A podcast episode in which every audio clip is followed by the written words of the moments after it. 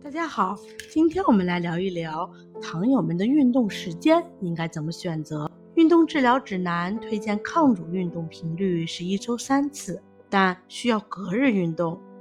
比如，您可以选择一三五或者选择二四六。如果运动间隔超过两天，对同一肌肉群的运动效果将会消失，因为运动有即时作用，也有慢性作用。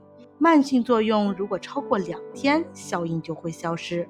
对于年龄较大、已退休的糖友们，您可以选择每天在固定的时间去运动，对于控制血糖效果会更好。